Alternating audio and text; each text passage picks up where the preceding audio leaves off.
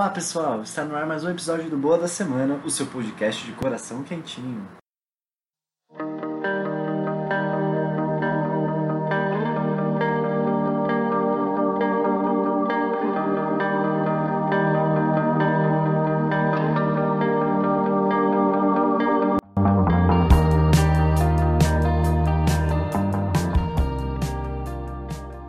Bom, vamos para os nossos quadros de recadinhos básicos.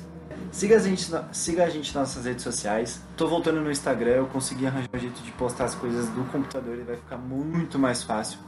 Então siga a gente lá, que vai ter coisa lá especial pro pessoal do Instagram, um conteúdo melhor e mais responsível para a plataforma. Então, tanto no Twitter quanto no Instagram, a gente é o Boa da Semana Pode, tá? Também, se você vê alguma coisa interessante que pode ser pauta aqui, eu vou. Eu sempre deixo o e-mail, então é o boa da semana podcast@gmail.com. Então, sem mais delongas, vamos para o nosso quadro Quebra-Gelo da Semana. Para você que está chegando agora, o Quebra-Gelo da Semana é um quadro aqui do nosso podcast que a gente sempre faz no começo, antes de falar das notícias, para a gente passar sobre a semana que passou. Hoje esse episódio está saindo especialmente na segunda-feira, mas a gente sempre solta ele de domingo, falando de, de domingo passado até o outro sábado. E a gente vai falar sobre algumas curiosidades e algumas comemorações dessa semana. No dia 26 do 5 é comemorado o Dia Nacional do Combate à doença que se chamava o glaucoma, é o dia da Nossa Senhora de Caravaggio e o dia do revendedor lotérico. Se você tem o sonho de ganhar a loteria e se você ganhar um dia, não esqueça de agradecer esse senhor. Dia 27 do 5 é o Dia Nacional da Mata Atlântica, Dia do Profissional Liberal, não sei o que é isso, e Dia do Serviço de Saúde. No dia 28 é o Dia Nacional da Luta pela Redução da Mortalidade materna, materna e o Dia do Ceramista. No dia 29 é o Dia da Tomada de Constantinopla. Ele só é comemorado em Istambul, não sei porquê. No dia 30 é o Dia do Geólogo e no dia 31 foi o Dia Mundial Sem Tabaco e no dia 1, no dia 1 é o Dia Nacional da Imprensa. É, não teve muita coisa essa semana, não, tiveram muitas datas comemorativas, teve muito aniversário de cidade, mas isso não entra aqui no quebra-gelo, tá bom? Foi curtinho, mas foi muito bom, serviu pra gente acalmar o nosso coração, pra gente vir pras notícias boas da semana. Vamos lá?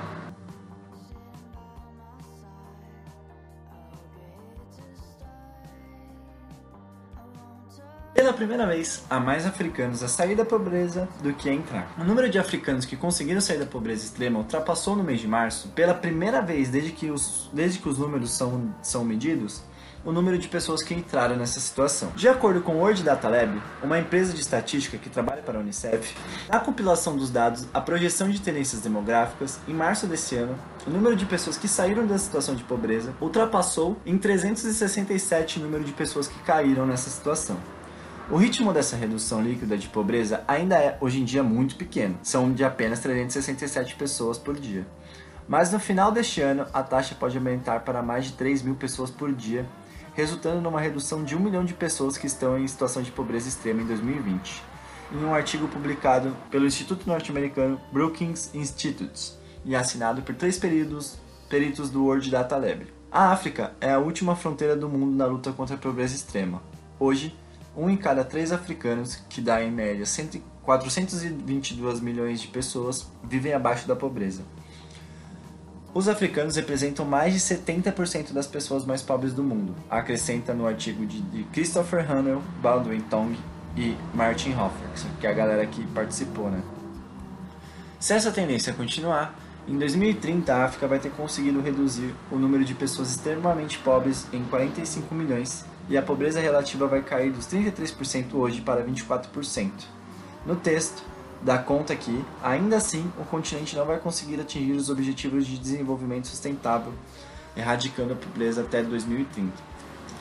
Quando a gente vê esse número micro, ele é muito bom, né? Pô, cara, acho que mesmo se fosse uma pessoa, uma pessoa menos saindo da extrema pobreza é muito, é muito importante.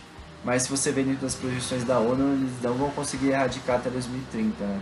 Então acho que muito se fala do, da economia e da ajuda que a gente pode fazer por essas pessoas. E a gente sempre se lembrar que ainda existe muita, muita gente em extrema pobreza e que cabe a nós é, potencializarmos é, empresas e projetos que façam esse número diminuir cada vez mais.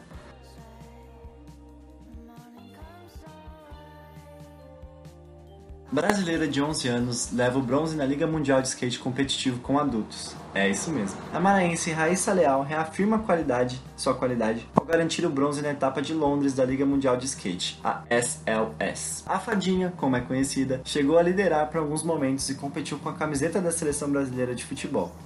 Aos 11 anos, ela chama a atenção de todos. Gostaria de ser como a Raíssa quando eu crescer. Escreveu em inglês uma fã. O Mundial não prevê limite etário e possibilita competição entre crianças e adultos. Fadinha se inspira na skatista profissional Letícia Buffoni e ganhou o primeiro skate quando tinha 6 anos de idade.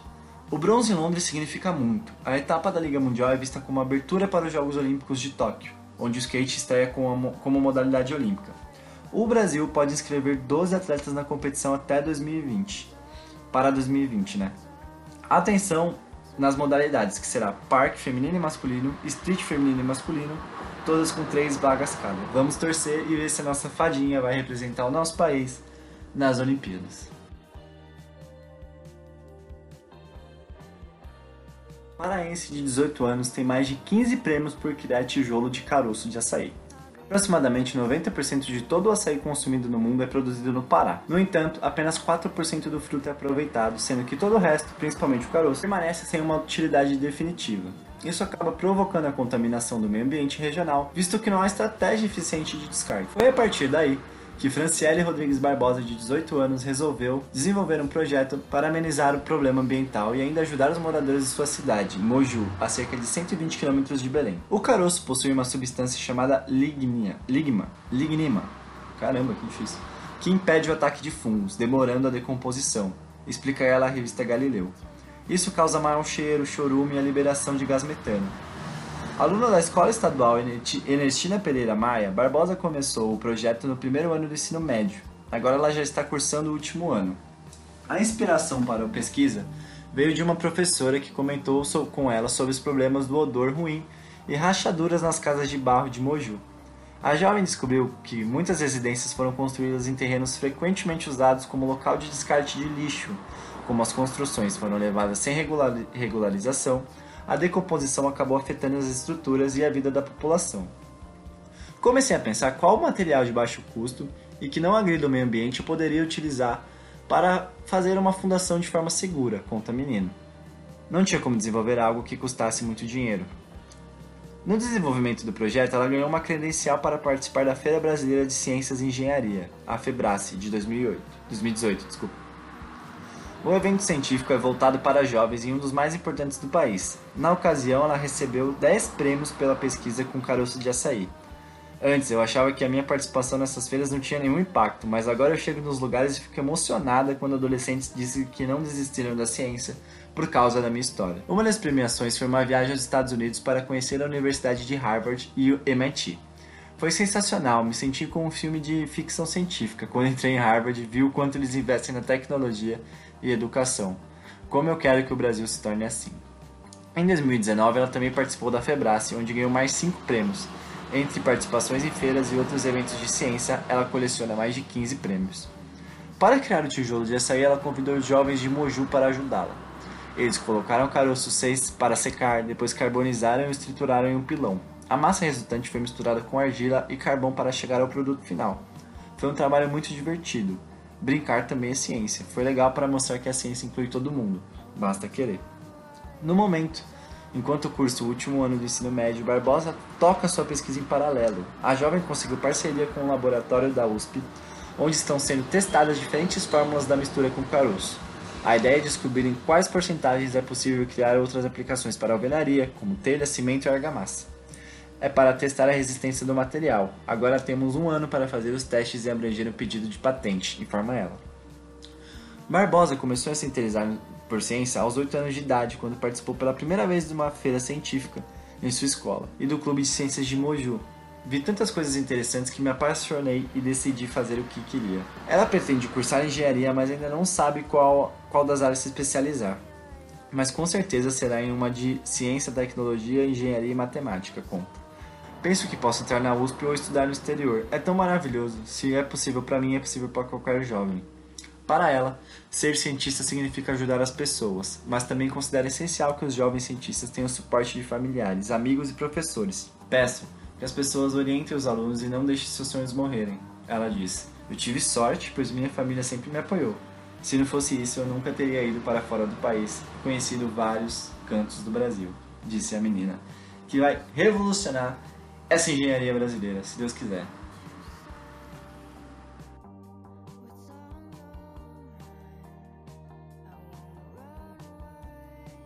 Bom, para a gente fechar o nosso giro de notícias, vamos falar sobre a exposição Contra-Ataque sobre futebol feminino lá no Museu do Futebol.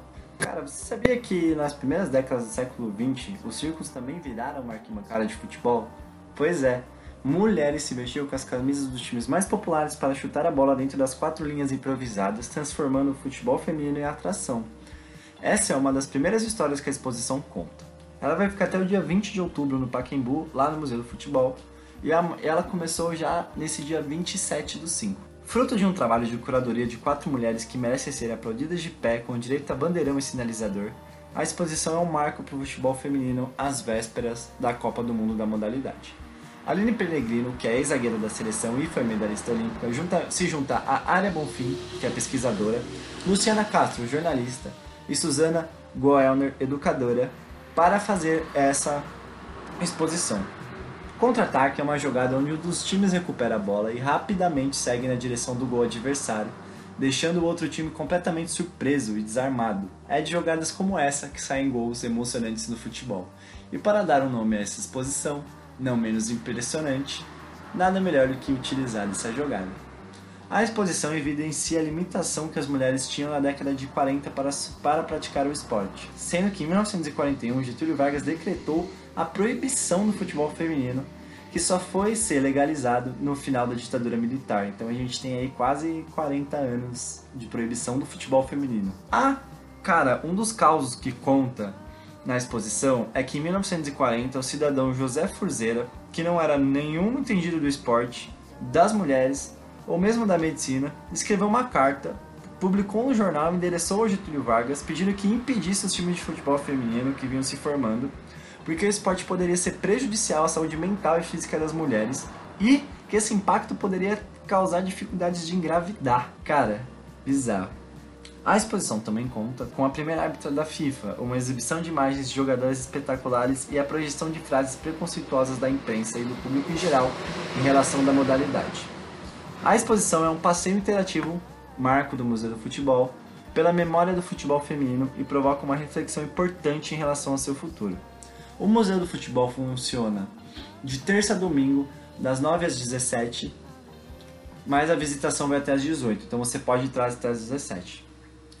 A entrada inteira é 15 reais e a meia é 7,50. E a entrada é gratuita às terças-feiras. E assim, a gente encerra o nosso giro de notícias. E hoje a gente tem uma indicação muito curtinha. Vamos lá.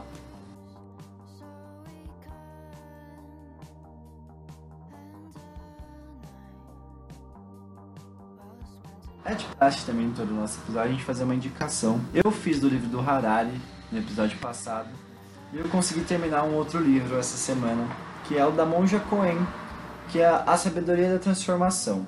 Ela é da editora Academia e ela conta umas reflexões, experiências a partir da vida da Monja Cohen, mas que podem ser internalizadas para, as nossa, para a nossa vida.